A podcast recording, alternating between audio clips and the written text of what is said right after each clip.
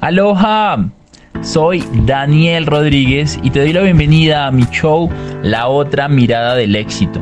Mi objetivo es mostrarte eso que nadie nos enseña del éxito. Llevo más de 5 años como estudiante de las mentes más brillantes del mundo, entendiendo lo que realmente es y lo que realmente no es importante. Soy entrenador y consultor en finanzas y liderazgo, y este es un show para ayudarte para inspirarte y para sacarte de tu zona de confort, para que sigas la vida de tus sueños porque te la mereces. Nadie más que tú sabe qué tipo de vida es esa. Quiero que domines tu poder interior, logres conseguir toda la abundancia y la prosperidad que realmente mereces. Así que, comencemos.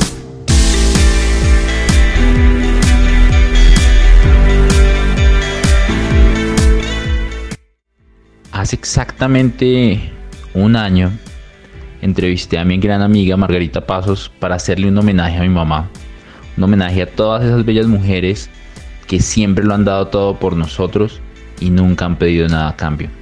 Para el episodio número 62 te traigo a la gran Margarita Pasos en un gran homenaje a las madres, empoderamiento femenino. Disfrútalo y por favor compártelo con tu mamá y escúchenlo juntos, sería maravilloso. Si no están conectados con sus mamás, que se conecten con sus mamás.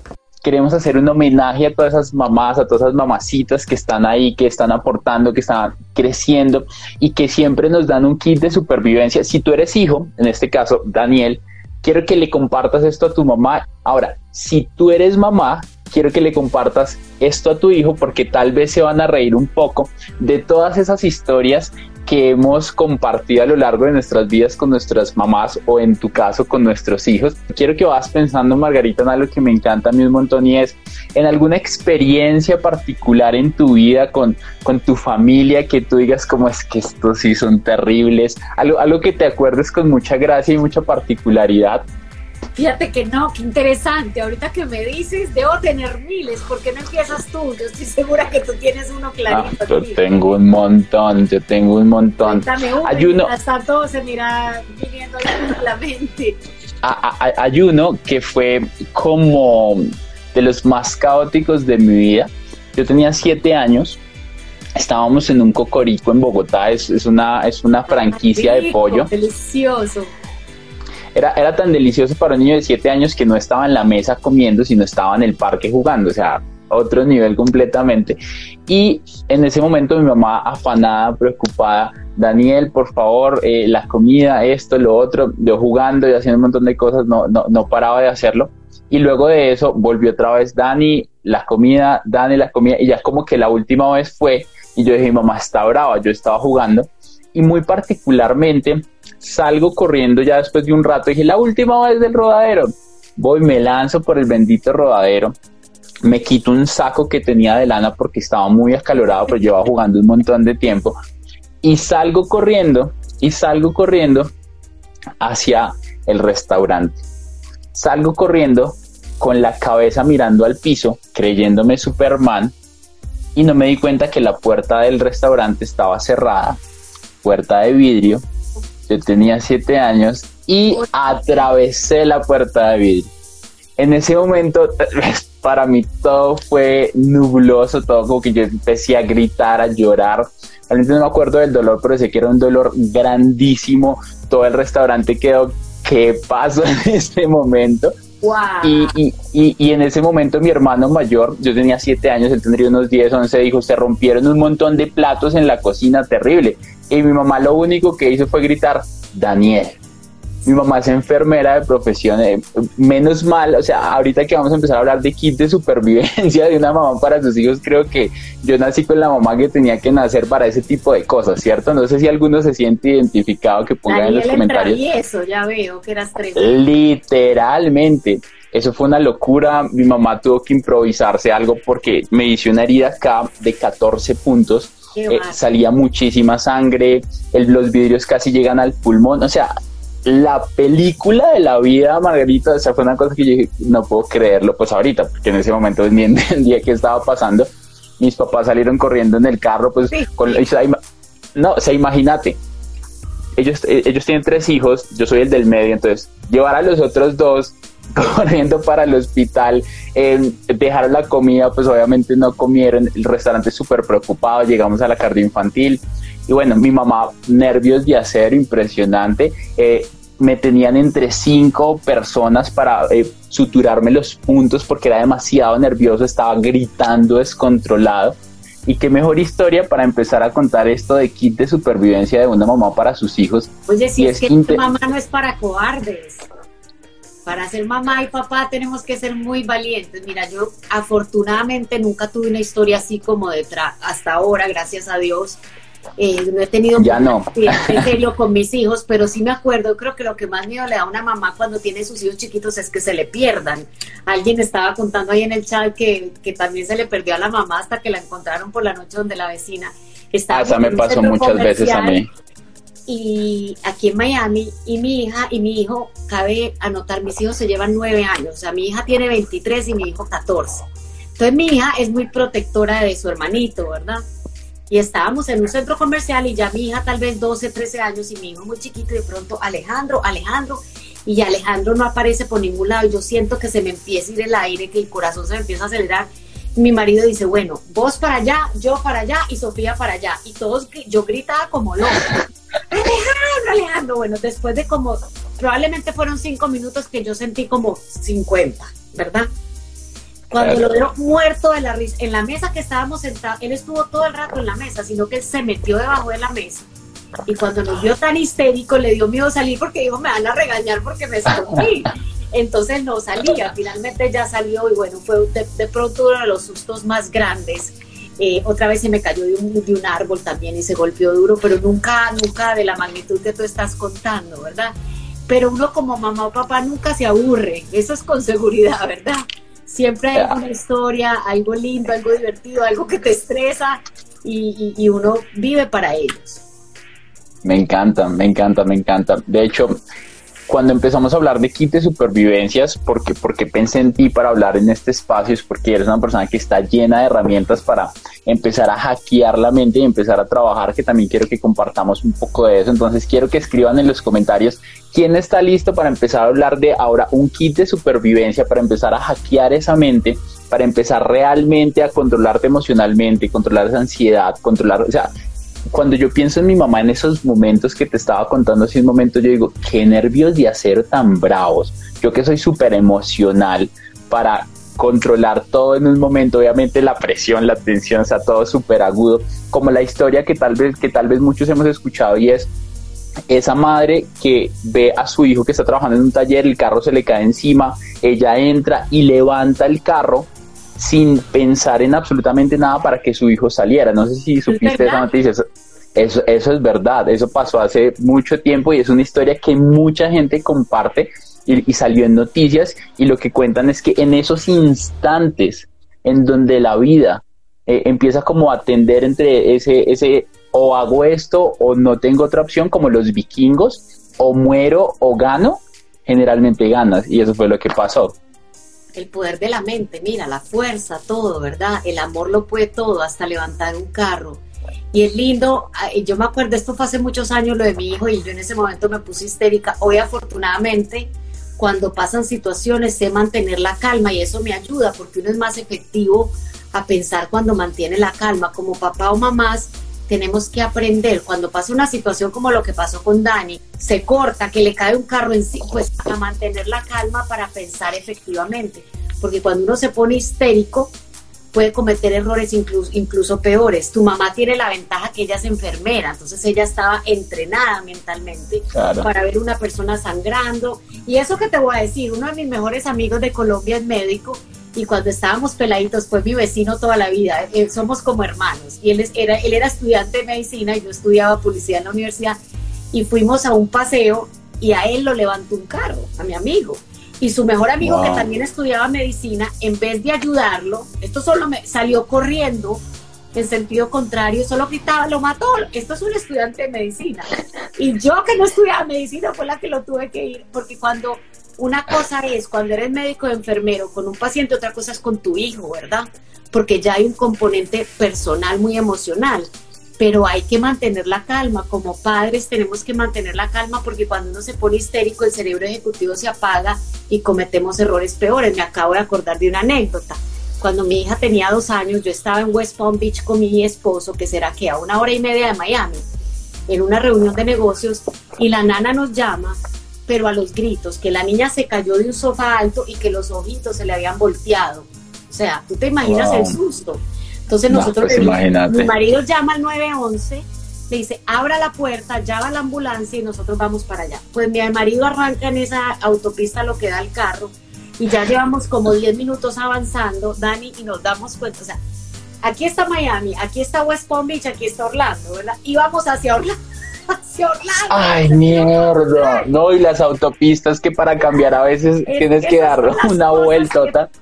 ¿Qué pasa cuando actúas con ansiedad? Por eso en ese momento hay que calmarse decir, a ver, vamos a pensar claramente, porque tú te pones histérico, tu cerebro emocional se apaga y cometes errores que pueden ser incluso peores, como cuando alguien se accidenta, alguien te choca por detrás y tú te bajas furioso a insultarlo sin mirar y abres la puerta y te levanta un carro, cosas así pasan, porque en el momento de rabia, el tiempo. no estás pensando, entonces respira, papás, mamás, vamos a hablarle a las mamás, hay que respirar, en esos momentos cada segundo es crítico, hay que respirar para poder pensar con cabeza fría y poder tomar buenas decisiones. Pues sí, ¿cómo te parece que íbamos hacia Orlando, a toda madre, hacia el norte? Me imagino. O sea, y aparte, pero a lo que marcara ese carro, qué loco, o sea, es que me lo imagino y no me imagino cuando se dieron cuenta, como Dios mío. Pues ahora nos da risa, claro, en ese momento. Obvio. Pero esas son las vainas que te pasan como mamá y como papá, ¿verdad? Y, pero son historias lindas que después uno le cuenta a los hijos y te ríes con ellas, ¿verdad? ¿Sabes qué pasó? Una vez cuando, cuando éramos muy pequeños, yo tendría unos 12 años, mi hermano unos 15, y jugábamos guerra de las pepitas del eucalipto en la finca de mis abuelos a, jugar con mis primos y nos lanzábamos, eso pega durísimo y, y, la vaina se salió de control, después empezamos a coger un montón de, pie, de, piedritas, o sea, imagínate el nivel de un niño que es como que se mete tanto en el juego y tan emocional y en una de esas eh, le, le tiran una piedra a un primo y el primo se esconde justo cuando se le lanza, pero la piedra no llegaba, entonces el primo dijo, ¿qué pasará que no llega la piedra? Y cuando se asoma la piedra le dan la cabeza. Sí, hombre. Entonces, ahora imagínate cómo reaccionar y quisiera, y quisiera que escribieran ahí quién podría mantener la calma cuando es tu hijo o cuando es tu mamá y tú estás en, esas situaciones, porque a los médicos, de hecho, algunos les prohíben eh, si es una cirugía muy delicada, encargarse de su mamá o de su papá o de sus hermanos, porque emocionalmente estás tan comprometido que puede llegar a, cambiar tu juicio como médico y, no actuar em, objetivamente para pasar, que es algo que es algo interesante. Ahí es donde uno tiene que guardar la calma porque volvemos a lo mismo, ser mamá no es para cobardes, ¿verdad? Nos va a tocar limpiar sangre, llevar niños al hospital de emergencia, eh, se nos va a perder el peladito, la peladita, ¿verdad? Uno se pone pero ahí donde hay que guardar la calma y, acordarse que el 95% de las veces eh, no va a pasar nada, nada grave, ¿verdad? Sino que la loca de la casa se empieza a imaginar lo peor y si se muere y si no respira. Una vez mi hija se nos ahogó, eh, ella llegó al cuarto y ya estaba grande, tenía como 15 años y yo solo sentí como a las 2 de la mañana que la puerta de mi cuarto hizo patatán. Y cuando yo me levanto la veo a ella con las manos así que así entonces mi marido dice, se, atragantó con algo, ¿verdad? Y le empieza a hacer la maniobra esta y nada. Y ella le decía que no, que no, mi hija eh, tiene alergia a los mariscos y se le cierra la, la garganta. Afortunadamente ya como eso fue hace más poco, ya teníamos más herramientas de la calma. Entonces yo dije, esto no es eso, le dije, vamos para el hospital ya. Y llegamos, mi hija se nos desmayó y todo, y llegamos al hospital, ella poniéndose morada. Y para eso eh, hay que actuar serenamente. O sea, tú coges las llaves, yo las saco al carro y vamos de una al hospital. Estábamos en Nicaragua, ¿verdad? Y, eh, en los países latinos, de pronto aquí en Estados Unidos te sale mejor llamar al 911 porque pareciera que la ambulancia está detrás del árbol de tu casa y llegan ahí mismo. Pero a veces en nuestros países por agarrar el carro y salir corriendo para el hospital. Y bueno, ahí mismo la atendieron y le pusieron su, su EpiPen o lo que sea, sí, el EpiPen y, la, la, la estabilizaron pero en ese momento sí me acuerdo haber mantenido mucho la calma y eso me permitió pensar, yo creo que en ese momento mi esposo estaba más nervioso y él solo trataba de hacerle así y ella le decía que no, ¿verdad? Que no, que ella no estaba atragantada. Y yo pude mantener la serenidad y decir, no, esto es de hospital y nos vamos ya, ¿verdad? Entonces es muy importante para las mamás estas cosas van a pasar, porque eso viene con el paquete, ¿verdad? mantener la calma, sobre todo con los hombres, te voy a decir, Dani, los hombres, mi hijo se me pegó unas destorototadas, mi hija era más tranquilita, pero los niños se suben al palo, se suben al techo, ¿verdad?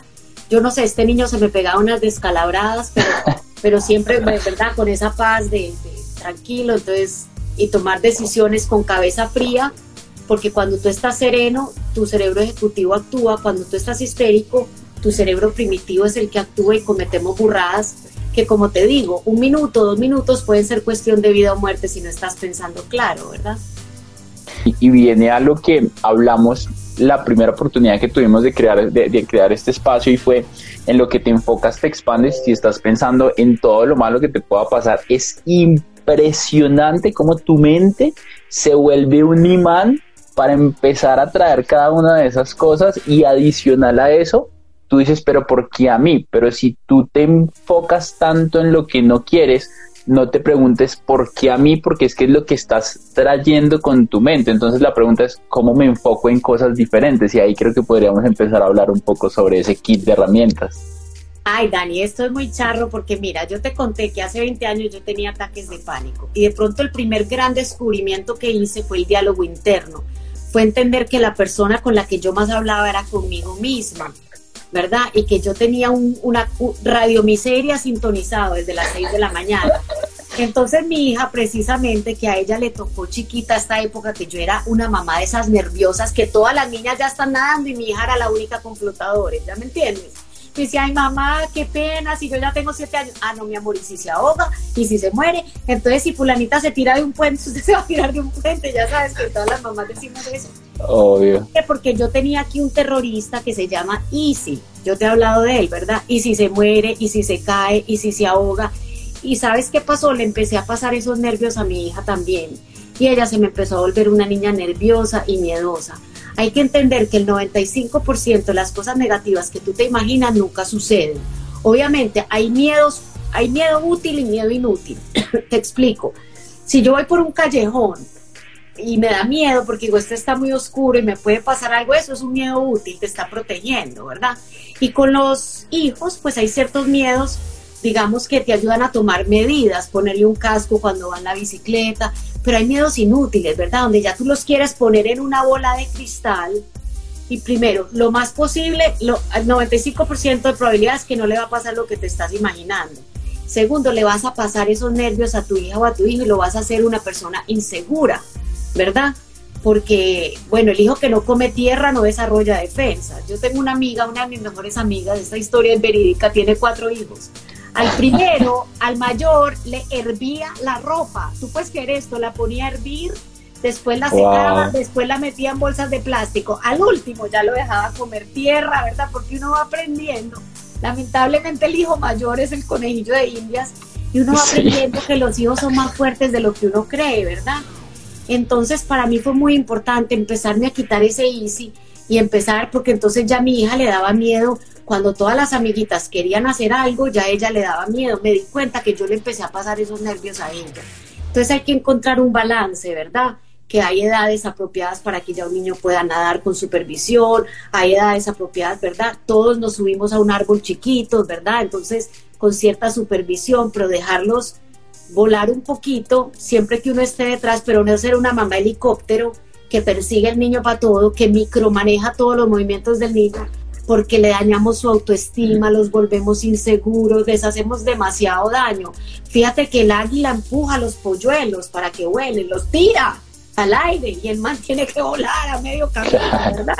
Si el águila no hace eso, esos polluelos se van, no van a aprender a volar y se van a morir de hambre más adelante.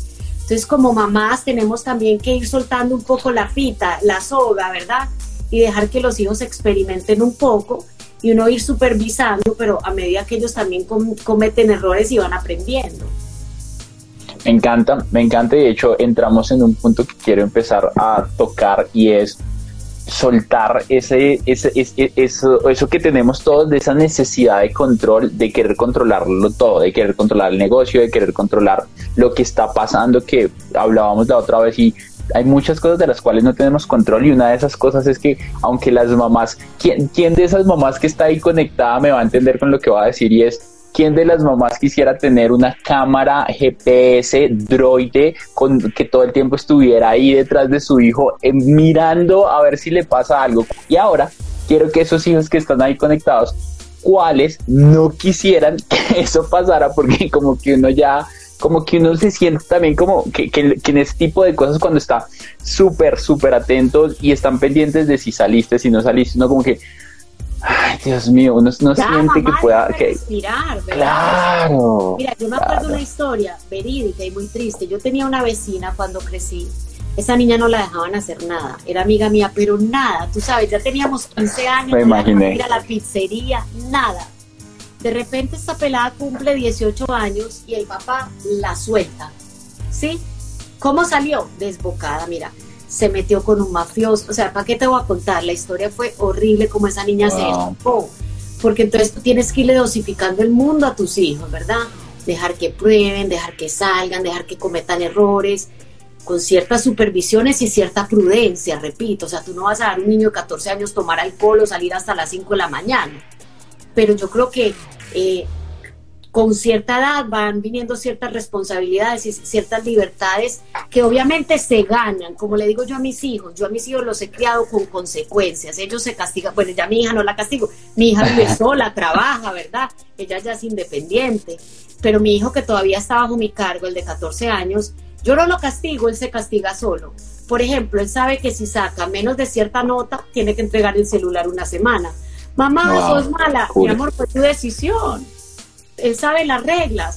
Estas son las reglas y estas son las consecuencias cuando las reglas no se cumplen, ¿verdad? O sea, a los niños no se les golpea, eso es abuso, no se les denigra, eso es abuso, se les da consecuencias. Y si no les das consecuencias, eso también es abuso. No sé si sabías, Dani, cuando tú sobreempoderas un hijo y viene la vecina y te dices que su hijo me quebró el vidrio, ¿usted por qué me viene a hablar mal de mi hijo? ¿Conoces esas mamás? Y no una consecuencia, estás criando un delincuente estás creando una persona que no entiende que hay límites y que hay consecuencias. Entonces mis hijos siempre han sabido cuáles son las reglas y cuáles son las consecuencias cuando esas reglas se, se, quiebran.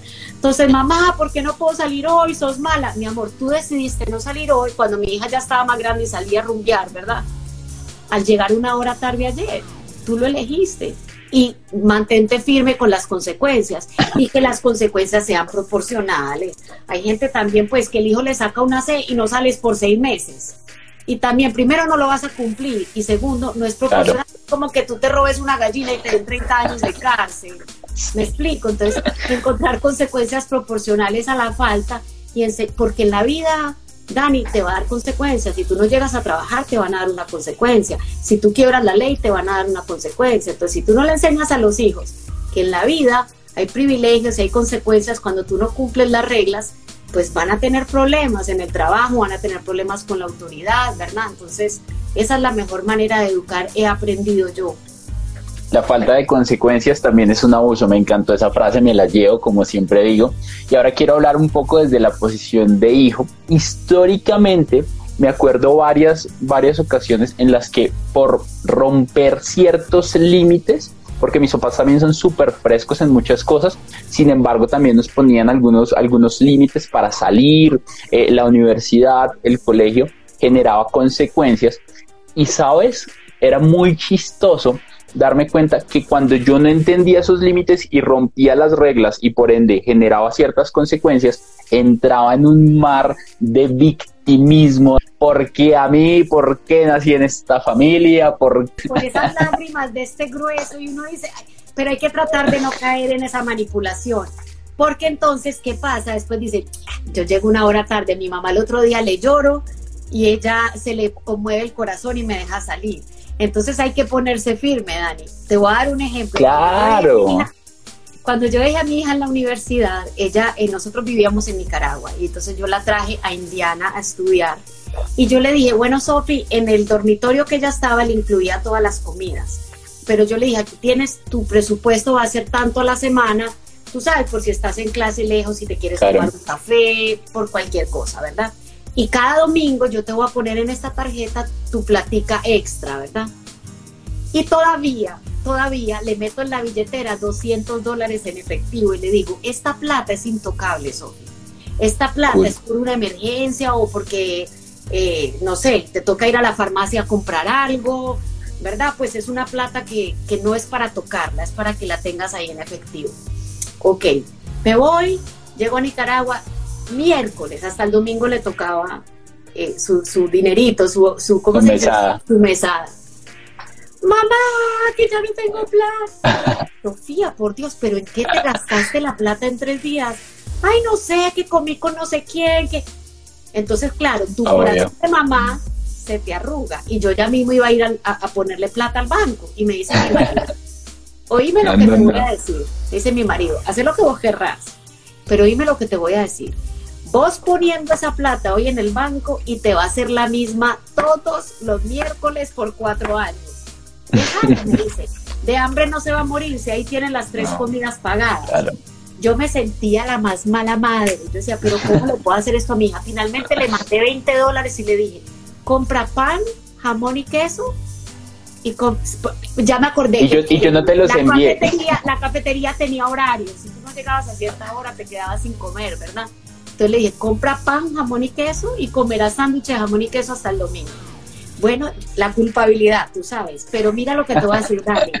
En cuatro años de carrera, nunca más. Ella sabía el día de su mesa, de hecho consiguió trabajo para tener más plata, ¿verdad? Y poder gastar en lo que ella quisiera gastar con sus amigos, sí o sí. Pero si tú no les das estas herramientas a tus hijos, repito, dentro de los límites, o sea, no es como que un hijo te llame que está sangrando, que necesita ir al médico. Sí, obvio. ¿verdad? Pero todas esas cosas, eh, a mí, por ejemplo, mis papás, con todo el amor que me criaron, porque tengo dos papás que adoro, pero a mí nunca me enseñaron a presupuestar. Yo pedía y me daban, era, mi papá era como un cajero automático. Y eso me, me hizo mucho daño y me costó mucho tiempo aprender a hacer un presupuesto, ¿verdad? A saber, con esto es con lo que tengo que vivir, esto es lo que tengo para entretenimiento, esto es lo que tengo, ¿verdad? Entonces, no le hacemos un favor cuando sobremimamos a nuestros hijos. Es rico de vez en cuando. Aquí cada uno tiene su trabajo. Aquí yo no soy la empleada, olvídate. Yo, nosotros volvimos hace dos años a Estados Unidos y yo le dije a mi hijo, yo no soy soy la papito, ok, soy la que lava, soy la que plancha, no. Tú te encargas de esto, esto y esto y verás cómo ha madurado mi hijo. Estoy tan orgullosa de él a él le toca la basura. La primera vez que sacó la basura iba así, que se vomitaba.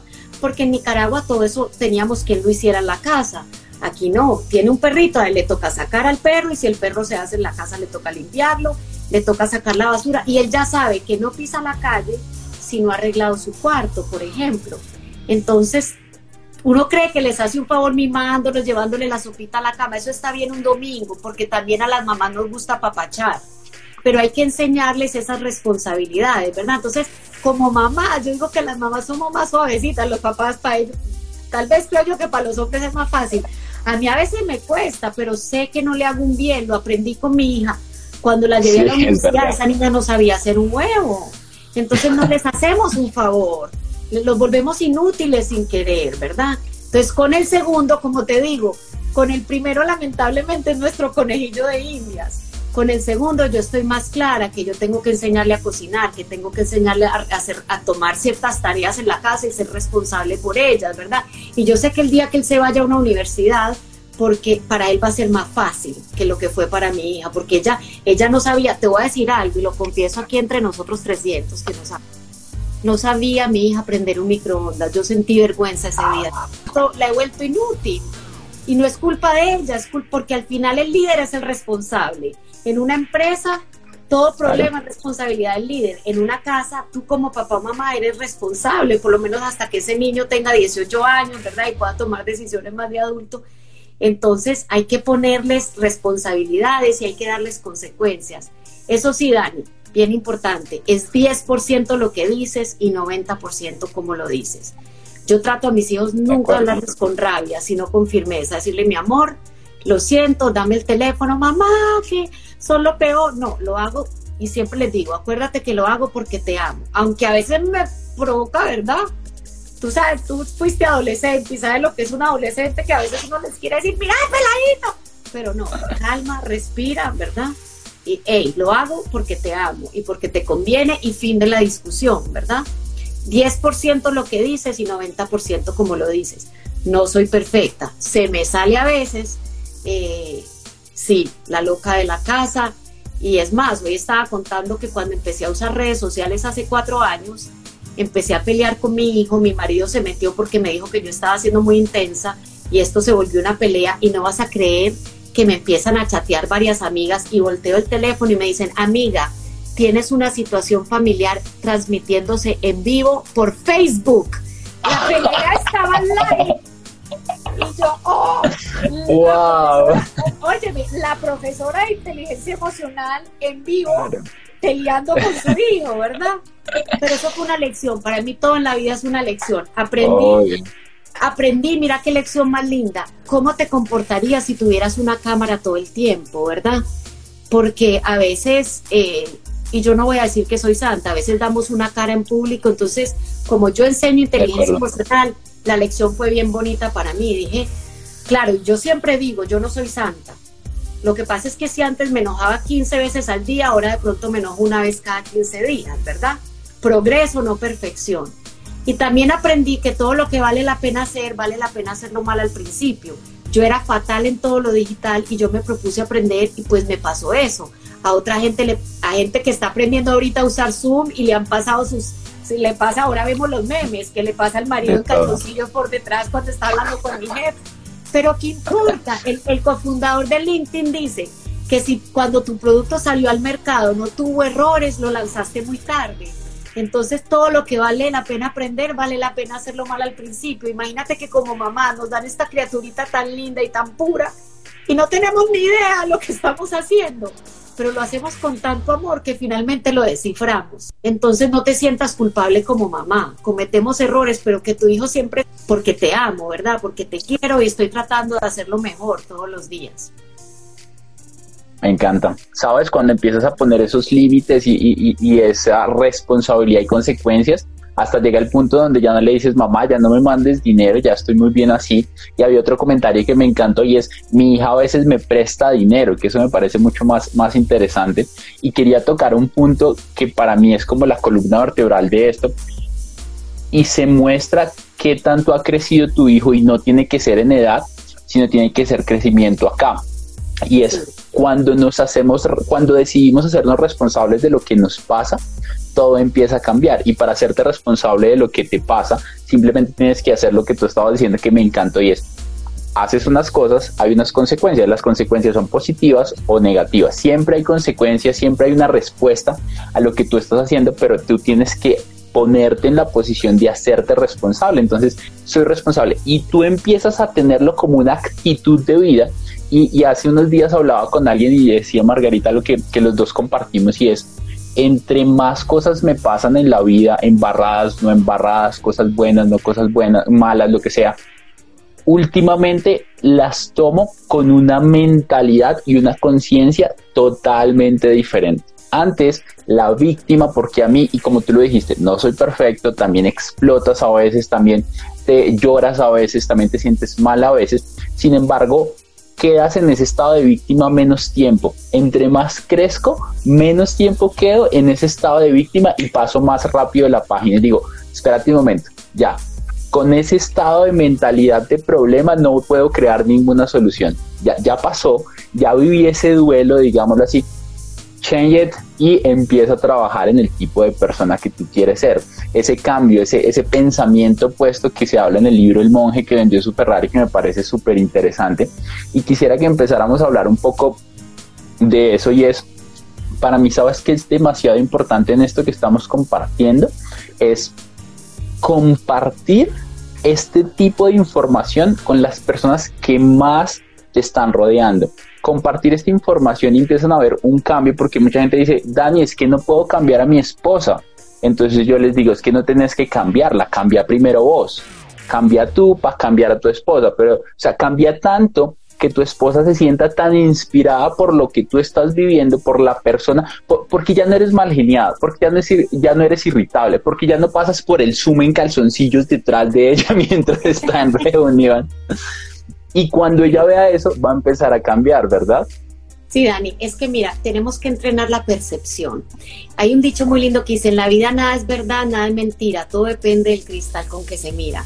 Cuando a mí me pasó esto del Facebook Live, gracias a Dios fue hace cuatro años, que ya yo tengo 20 años de estar entrenando la mente y la percepción, pero si a mí me ha pasado esto hace 22 años, claro que no existían las redes, yo me hubiera ahogado en eso, hubiera dicho qué barbaridad, cómo me expuse, me hubiera latigado, yo no me enfoco ya en lo que no puedo controlar. Dije, ya pasó, no lo puedo controlar, entonces, ¿qué lección puedo aprender de esto? Y saqué lecciones muy lindas, muy lindas de ese evento. Y después incluso lo dije en un Facebook Live. Y dije, aquellos que me vieron, pues sí, eh, yo soy humana, me equivoco, me enojo, les pido disculpas, ¿verdad? Pero ¿saben qué es lo bonito? Que me lancé a montar mis redes sociales. Eh, porque todo lo que vale la pena aprender vale la pena hacerlo mal al principio. Si tú decides jugar fútbol, probablemente el primer partido no vas a ser el goleador, pero métete, haciendo es que se aprende, ¿verdad?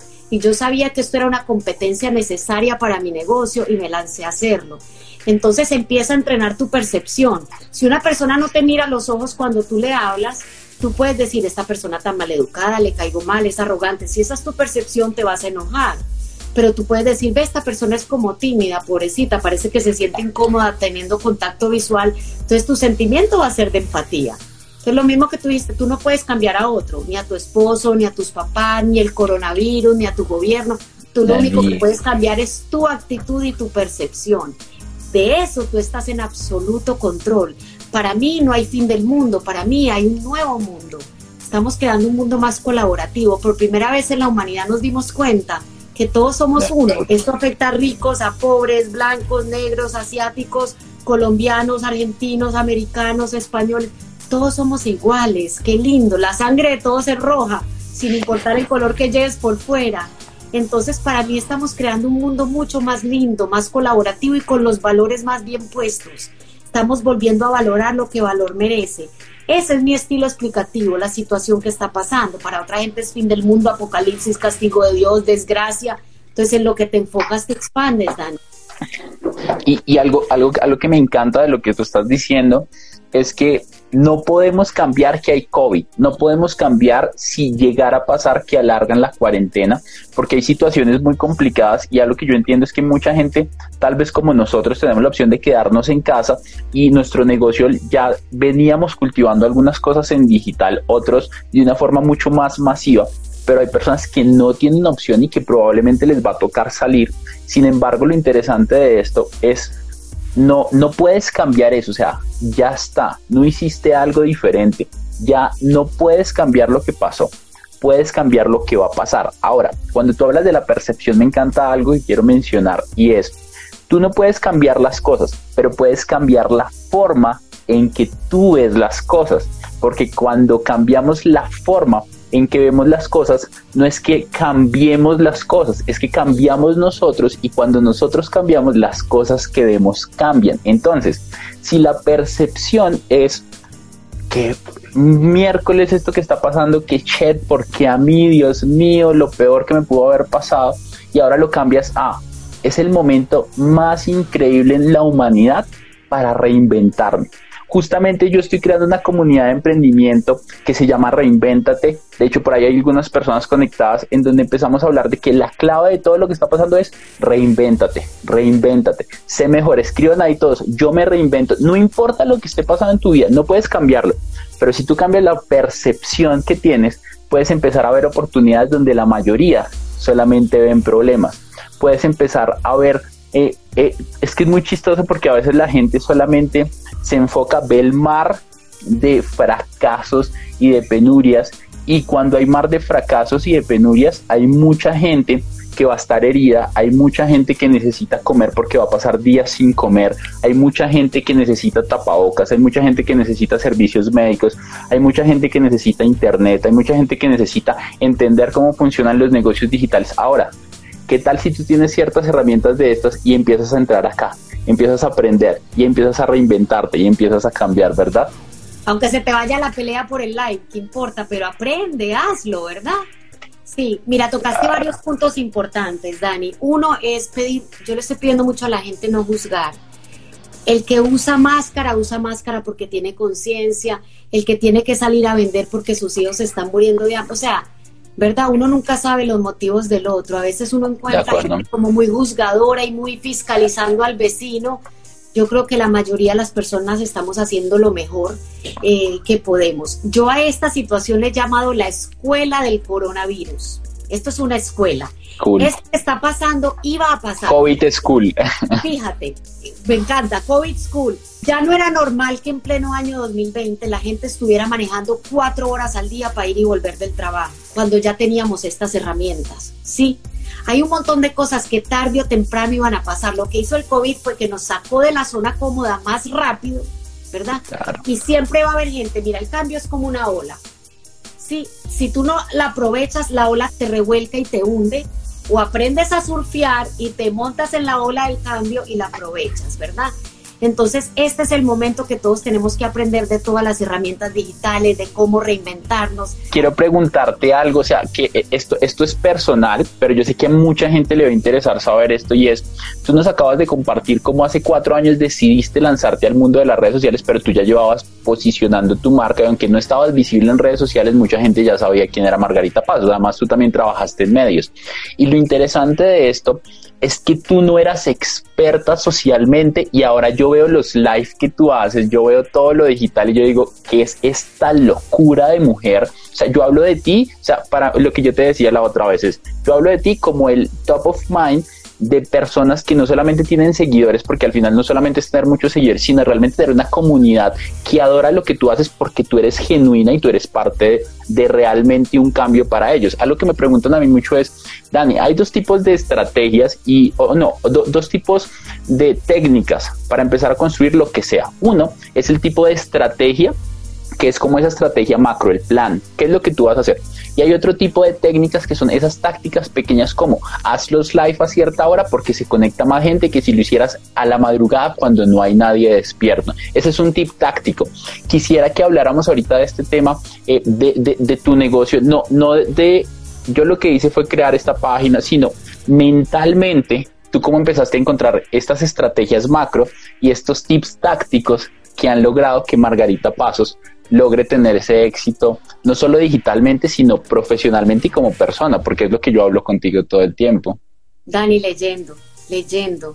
Yo no me voy a cansar nunca de decirle a la gente, lee, por favor, lee. Si no te gusta leer, oye un audiolibro. Mira, yo leo mínimo un libro a la semana. No, digamos un libro a la semana en promedio cuando empecé el hábito de lectura, porque no lo tenía, yo empecé proponiéndome leer cinco páginas diarias. Este hábito me lo pasó mi esposo y me ha cambiado la vida. O sea, tú puedes querer, todos queremos llegar a la cima del volcán, pero tú puedes subirte solo y te puedes morir, te puedes ir por un barranco, te puedes deshidratar, te puede picar una culebra venenosa, te pueden pasar mil cosas, te puedes perder, desorientar, o puedes pagarle a alguien que ha subido el volcán 54.722 veces, ¿verdad? Que te suba de la mano y que en siete horas te tenga en la cima. Ese es el poder de un libro. Tú puedes un libro, por ejemplo, de Brian Tracy y tú puedes aprender en una semana lo que a él le tomó 40 años aprender, enseñándole a empresas Fortune 500. Tú coges un libro de Robert Kiyosaki y tú puedes en una semana aprender lo que a Robert Kiyosaki no sé cuánto tiempo y cuántos errores y cuánta plata perdió aprendiendo lo que te está enseñando. Entonces, lo que ha hecho que mi carrera y mi negocio se dispare ha sido la lectura, la lectura mía y de mi esposo. Empieza por lo menos leyendo cinco páginas diarias. La ley de la acumulación, mira, el americano promedio lee un libro de no ficción al año. El CEO o gerente general promedio en Estados Unidos lee 60 libros al año. ¿Cuál es la diferencia de ingresos? ¿Cuál es la diferencia de estilo de vida? Algo sabe Warren Buffett que tú y yo no sabemos que le ha permitido generar billones de dólares. Warren Buffett lee seis horas al día. Seis horas al día. Él atribuye toda su fortuna a la lectura. Hay gente, tú quieres convertirte en un buen vendedor. Ya hay gente que ha estudiado, ha invertido millones de dólares en estudios y te dice, estas son las mejores técnicas de ventas, estas son las mejores técnicas de mercadeo digital. Cuando estudias, por ejemplo, un Russell Brunson, cuando estudias un Brian Tracy para aprender de ventas. Yo eso sí le digo a la gente, lee del mejor del mundo, porque mira, con todo el respeto que estamos de acuerdo. Por, por los autores, y yo tengo un libro que escribí hace muchos años y estoy sacando el segundo, pero te toma al mismo tiempo leerte el libro de Juan Véndeme la cajeta que el libro de Warren Buffett, ¿verdad? Entonces, ¿por qué no leerte el de lee el libro de la persona que ya tiene los resultados que tú quieres? Vea la fuente.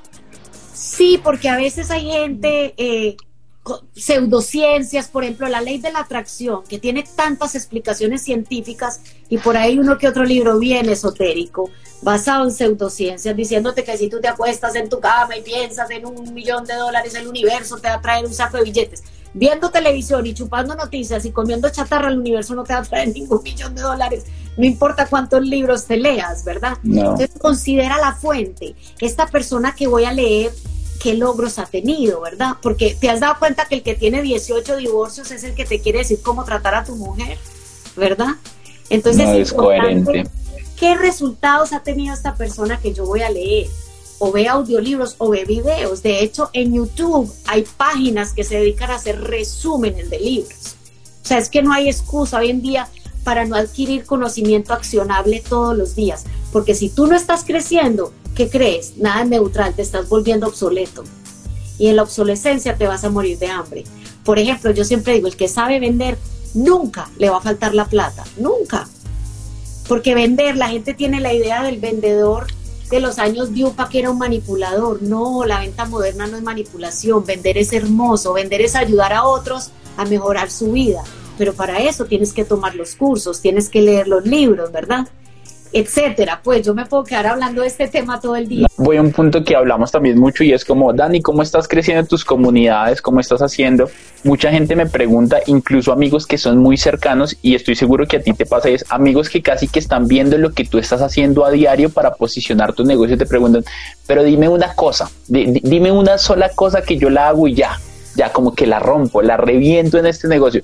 Y, y yo les digo a mis amigos muy cercanos porque les tengo confianza, no jodas, tú te estás dando cuenta de lo que yo estoy haciendo paso a paso para crear esta comunidad, para conectar con personas que son para mí más allá del bien y del mal. O sea, tú te has dado cuenta de lo que yo estoy haciendo y como que se ríen y dicen, jajaja, tienes razón. O sea, como que, o sea, no me digas qué estoy haciendo porque tú, o sea, casi que te paso mi agenda para que realmente veas lo que estoy haciendo para construir la persona que soy. Entonces, una o dos tácticas de pronto que tú tengas eh, claves que te han ayudado con, con, no solo con el posicionamiento digital, sino para construir la margarita que hoy conocemos. Claro, Dani, nadie quiere seguir una, una cuenta donde te venden. Yo no voy a seguir una cuenta que todos los días me habla, compra mi jugo de mango, compra mi jugo de limón, compra mis empanadas eh, de hecho, el libro de Gary Vee, La economía de la generosidad, te habla de esto. Tu, tu red es para darle contenido de valor a tu gente. Si tú entras a mis redes, el 90% de lo que yo posteo es información, son videos, son frases. Diría que 95, Margarita, diría que 95. 5% tú le das una oportunidad a la gente de comprar tus productos. Entonces esa es una táctica muy importante para crecer una comunidad,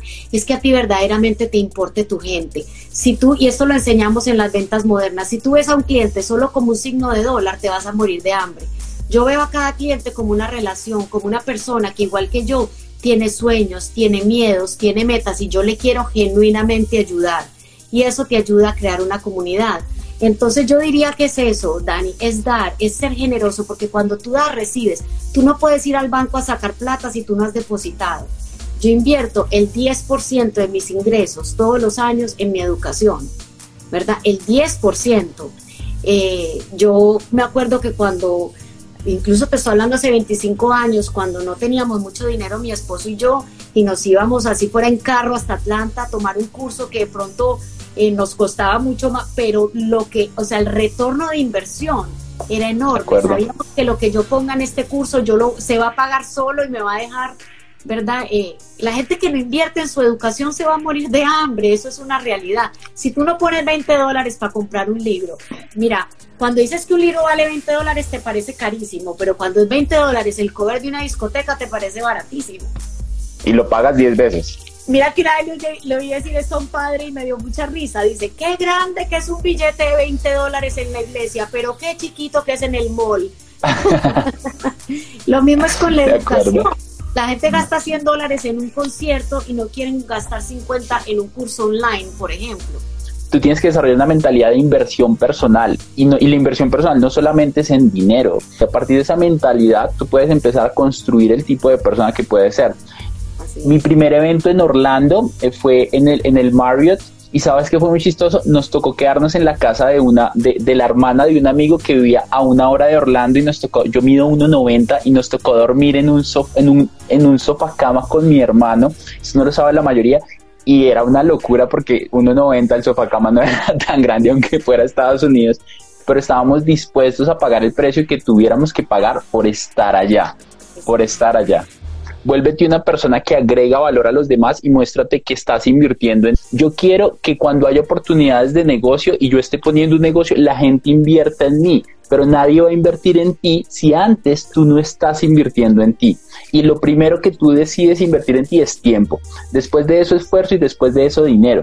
Porque es que el dinero es una excusa, como lo decía hace un momento.